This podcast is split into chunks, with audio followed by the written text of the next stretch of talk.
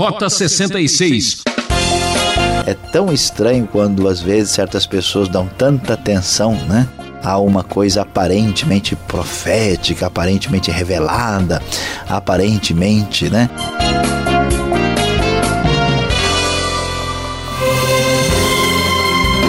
Agora para você um programa feito com muito carinho e dedicação.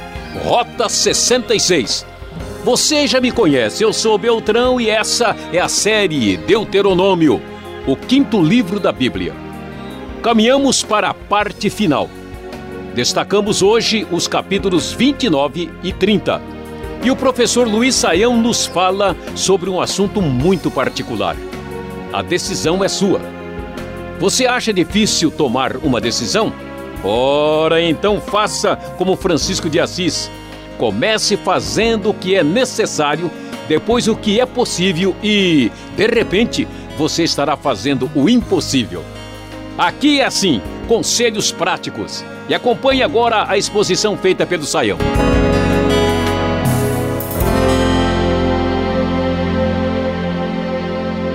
Estamos hoje no capítulo 29 e 30, já próximo do desfecho do Pentateuco. E hoje nós vamos falar sobre o início do terceiro discurso de Moisés, que começa aqui no capítulo 29, e o nosso tema, o tema do nosso estudo será a decisão é sua. Quando começamos a ler o texto do Deuteronômio capítulo 29 na nova versão internacional da Bíblia, encontramos o seguinte: São estes os termos da aliança que o Senhor ordenou que Moisés fizesse com os israelitas em Moabe, além da aliança que tinha feito com eles em Horebe. Moisés convocou todos os israelitas e lhes disse: Os seus olhos viram tudo o que o Senhor fez no Egito ao Faraó, a todos os seus oficiais e a toda a sua terra. Com os seus próprios olhos vocês viram aquelas grandes provas, aqueles sinais e grandes maravilhas, mas até hoje o Senhor não lhes deu mente que entenda, olhos que vejam e ouvidos que ouçam. Durante os quarenta anos em que os conduzi pelo deserto, disse ele, nem as suas roupas nem as sandálias dos seus pés se gastaram. Vocês não comeram pão, nem beberam vinho, nem qualquer outra bebida fermentada. Fiz isso para que vocês soubessem que eu sou o Senhor, o seu Deus. Como vemos, este capítulo vai falar da renovação da aliança. Vamos lembrar que o centro da aliança aqui de Deuteronômio começa lá no final do capítulo 4 e vai até o final do capítulo 28, conforme nós vimos no estudo anterior. O capítulo 28 tratou do assunto entre a bênção e a maldição, porque ali estão as estipulações, as determinações decorrentes da obediência ou desobediência à aliança para com Deus, ou entre Deus e o seu povo aqui, Israel. E no capítulo 29, então, há uma espécie de renovação, por isso o texto nos fala que essa aliança que tinha uh, sido ordenada em, uh, uh, lá em Horeb, agora ela é de novo enfatizada, retomada aqui em Moabe, mostrando de novo quem era o Deus de Israel, Deus que libertou o povo do Egito Deus que conduziu o povo pelo deserto e Deus que preservou esse povo apesar de todos os problemas e dificuldades. E mesmo o povo tendo falhado, mesmo o povo tendo ah, fracassado tantas vezes, Deus ainda estabelece aqui a sua a possibilidade da misericórdia, estabelece a sua mão de bênção para o próprio povo de Israel.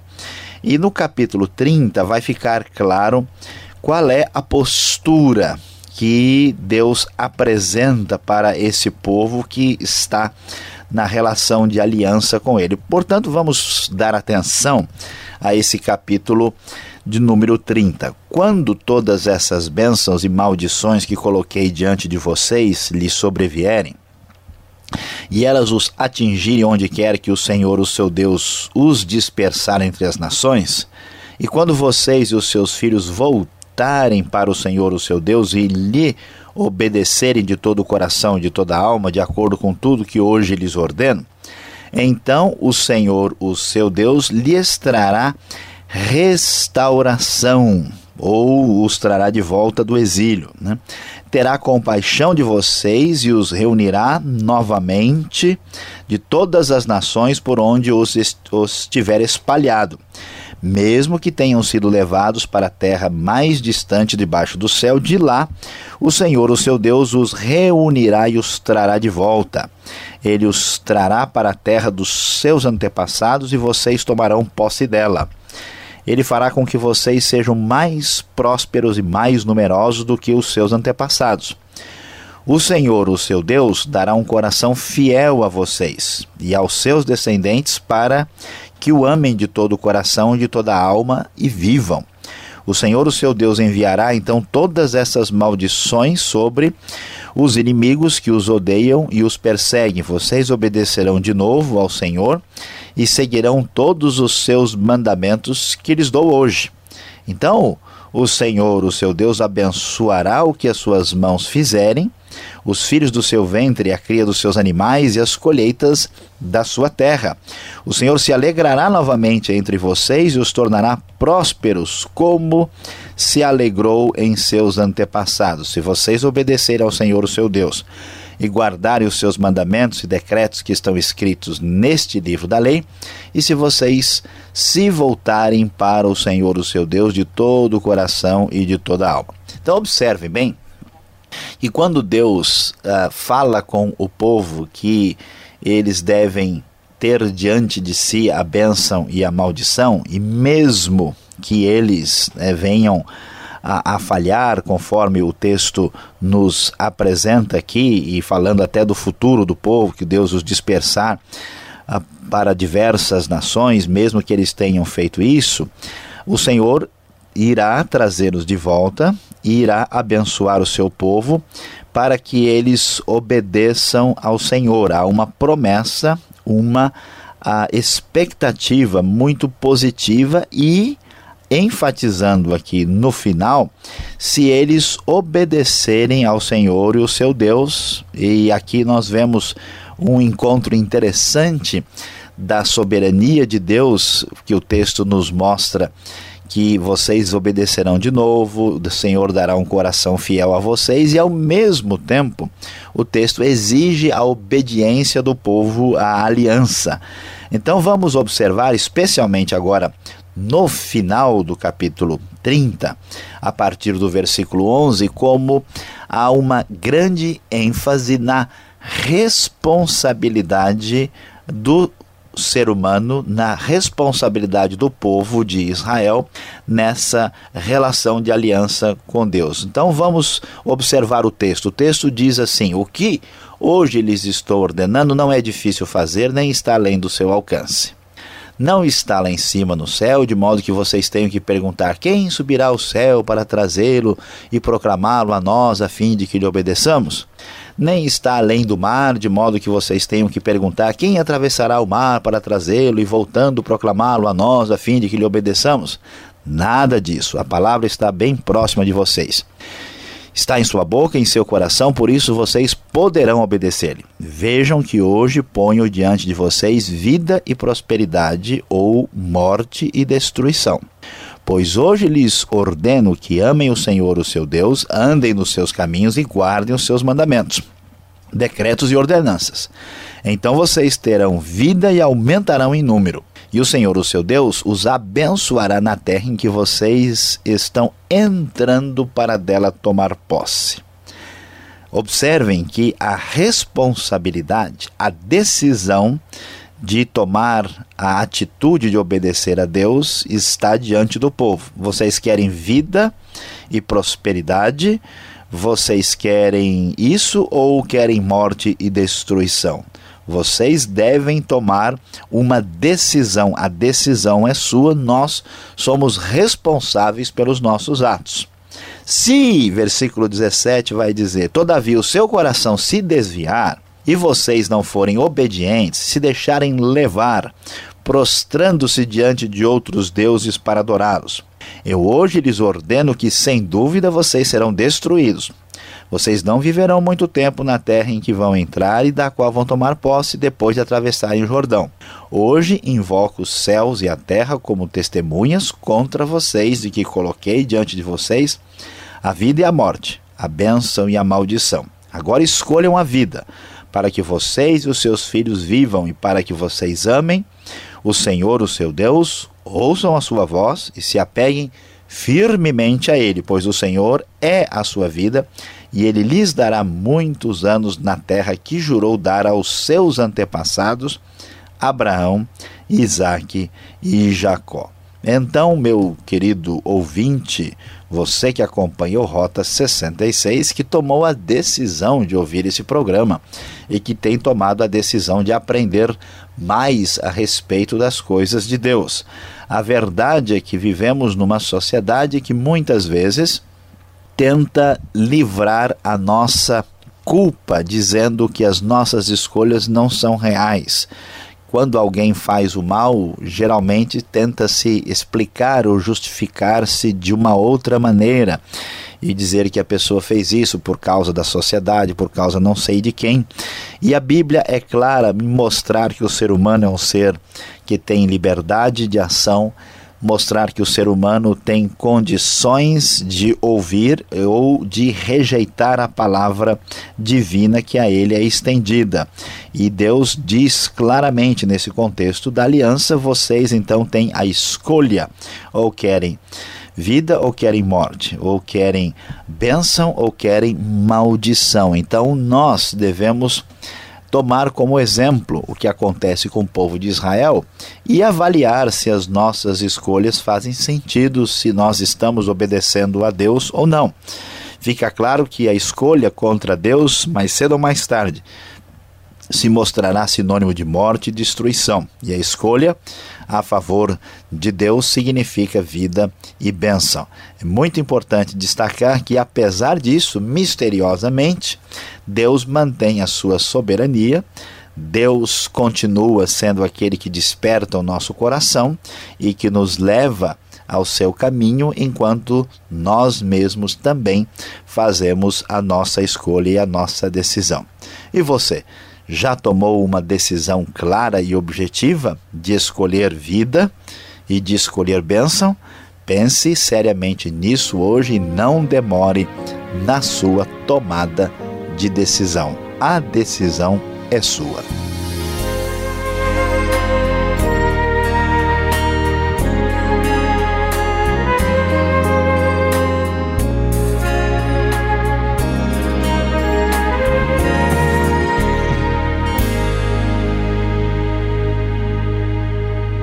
Agora, um rápido intervalo para dizer que você ouve o programa Rota 66, o caminho para entender o ensino teológico dos 66 livros da Bíblia. Estamos na série Deuteronômio estudando os capítulos 29 e 30 com o tema A decisão é sua. Rota 66 tem produção e apresentação de Luiz Saião, redação e participação Alberto Veríssimo e na locução Beltrão, realização Transmundial. Marque aí, nosso endereço para contato é Caixa Postal 18.300, CEP 04626-970 São Paulo, capital. E-mail rota66 arroba transmundial.com.br. E voltamos com as perguntas. Qual é a dúvida?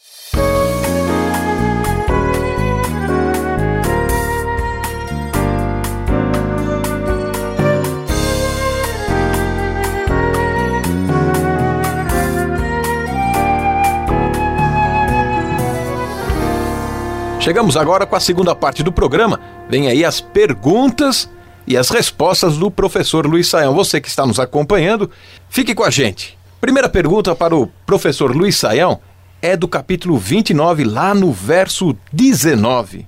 Como entender essa passagem, professor? Acrescentar a sede a bebedice, sede bebedeira. Como traduzir essa palavra para dar um sentido mais claro para nós hoje? Muito bem, pastor Alberto, o versículo 19, ele diz assim: Se alguém cujo coração se afastou do Senhor para adorar outros deuses, ouvir as palavras deste juramento, invocar uma bênção sobre si mesmo e pensar: estarei em segurança, muito embora persista em seguir o meu próprio caminho trará desgraça tanto a terra irrigada quanto a terra seca, é a tradução da NVI. Então a ideia é assim: se alguém resolver se afastar de Deus, o que, que vai acontecer com essa pessoa? Existe aqui uma expressão, uma, vamos dizer, literária, figurada, hebraica, que tem uma ideia provável de trazer uma desgraça completa. É, como lá no original está escrito alguma coisa assim, acrescentar, enumerar a água, né, um elemento aguado, a sede, né, e essa expressão tem um sentido de uh, uh, atingir algo de um, de um extremo ao outro. Nesse contexto, a NVI, uma boa parte das traduções mais bem trabalhadas, elas sugerem que o sentido seria trazer desgraça tanto a terra irrigada quanto a terra seca, ou seja, trará problema para todo o país. Né? Então, esse é o significado. A tradução de sede como bebedice, ela é inadequada porque ela não se encaixa no contexto. Então, aí é bom, né? Você que estuda e lê a Bíblia, prestar atenção para entender o texto de uma maneira correta que faça sentido. Eu confesso que eu estava lendo, acompanhando a primeira parte do programa, a sua exposição, e eu não entendi nada quando chegou nessa parte, por isso a, a, a pergunta. Agora, o que vai melhorando o assunto é quando a gente chega no capítulo 30 e a gente vê o Senhor dizendo: circuncidará o teu coração. A NVI apresenta um coração fiel. Como é que fica? Por que essa diferença? Olha, aqui é importante observar o seguinte: o que, que é a circuncisão? Né? A circuncisão vem lá de trás. Nós vemos a questão da circuncisão Uh, na aliança de Deus uh, com Moisés e ela, ela significa o símbolo da aliança entre Deus e o seu povo. Só que a circuncisão, que era feita no corpo, né, fisicamente, ela não necessariamente coloca a pessoa numa aliança plena com Deus do ponto de vista da intenção. Né? Por quê? Porque a pessoa pode muito bem né, ter feito a circuncisão ali eh, na carne, no corpo e ter o coração desobediente, né? Então, ah, o sentido circuncidar o coração, quem lê não entende a figura de linguagem. Por isso a NVI, para traduzir, ainda que ela coloca na nota de rodapé o literal do hebraico, ela traduz: o Senhor dará um coração fiel a vocês, que é o coração com fidelidade, o coração que cumpre a aliança, falando da ação de Deus na sua obra de restauração do seu próprio povo. Então é, é o sentido adequado. A tradução literal acaba confundindo o verdadeiro significado teológico da passagem. E aqui nós vemos uma teologia já, né, mais um pouquinho elaborada em Deuteronômio, né, falando que Deus está atrás da autenticidade, da genuinidade. Isso que daqui a pouco, daqui mais um tempo, nós vamos ver lá nos profetas aqui no Rota 66. Muito bem, vamos aguardar quando chegar os profetas. Mas ainda voltando no capítulo 29, no verso 29, um versículo até que a gente decora muito para poder responder algumas questões que a gente não sabe explicar de Deus. Aqui fala de coisas encobertas, coisas reveladas. Como assim? O que significa encobertas, mistérios, coisas ocultas? É, o contexto aqui, pastor Alberto, é da renovação da aliança e o texto nos fala do que Deus fez no passado no Egito e começa a vislumbrar a situação do futuro. E a questão é que nós não temos uma segurança, uma certeza a respeito do futuro. E então o que, que o texto quer dizer é o seguinte: olha, vocês devem entender o seguinte. Nós não temos acesso pleno ao conhecimento do futuro e não pertence a nós. A gente sabe né, que um dos pecados uh, questionados até na, na lei, né, no Pentateuco, é a adivinhação, né? Porque exatamente assim por não querer estar sob a dependência de Deus, né, debaixo da direção divina, a gente quer ter o controle total. E se eu tenho acesso ao futuro, então eu tenho o controle total, né? Querer dominar o futuro é querer ser Deus. Então Deus diz: olha, as coisas encobertas pertencem ao Senhor, nosso Deus. O que importa não é dominar o futuro, o que importa é ler a Bíblia.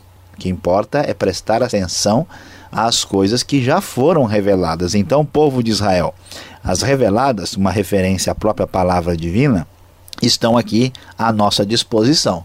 As outras vocês podem deixar que é do departamento de Deus, não pertence ao nosso departamento.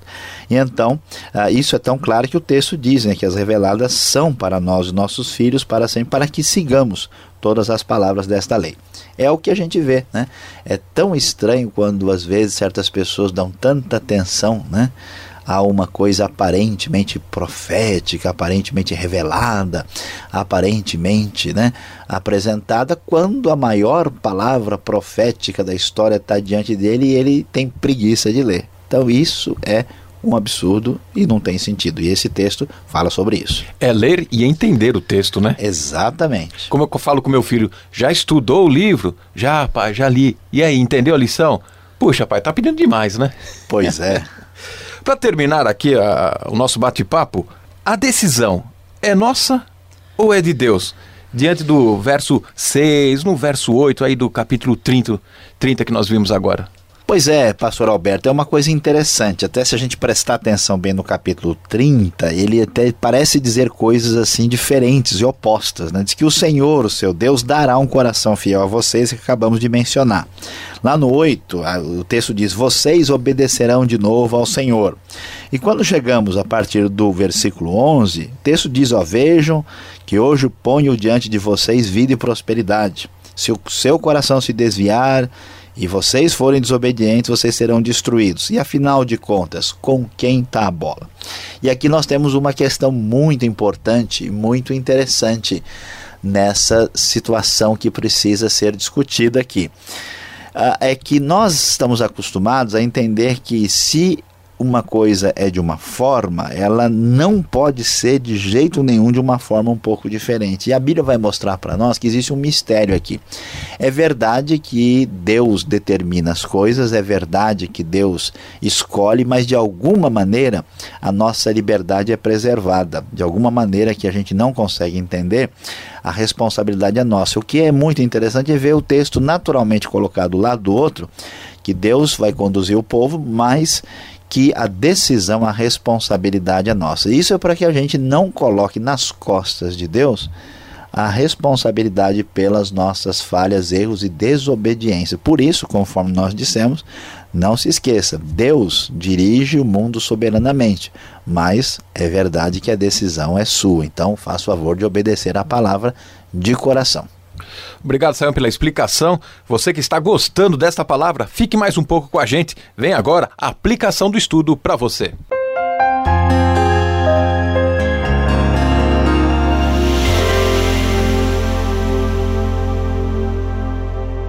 Hoje aqui no Rota 66 você acompanhou conosco o Deuteronômio capítulo 29 e também Deuteronômio capítulo 30. Nós falamos sobre a decisão é sua. Todos nós temos consciência de que as decisões que tomamos na vida são fundamentais. Elas fazem toda a diferença. Alguém que resolveu estudar, aprender, esta pessoa, depois de um tempo, vê o resultado benéfico disso. Aquele que escolheu obedecer seu pai, sua mãe, aquele que escolheu obedecer a Deus, mas a grande questão apresentada para nós no nosso dia a dia, para refletirmos com bastante atenção, é nós precisamos tomar a decisão certa enquanto é tempo. Você não pode imaginar que você terá todo o tempo da vida para tomar uma decisão acertada. Muitas vezes isso é tarde demais. Muitas vezes na Bíblia nós vemos gente buscar tomar uma decisão quando não há mais tempo, como é o caso de Esaú, por exemplo, como é caso de outras pessoas que desobedeceram a Deus. Então lembre-se lembre de que não só a decisão é sua, mas você deve tomar a decisão certa enquanto é tempo. Não se esqueça disso. Era o que tínhamos para hoje. Fim de mais um programa Rota 66 que volta nesse mesmo horário. Mais informação sobre esse trabalho, acesse o site transmundial.com.br.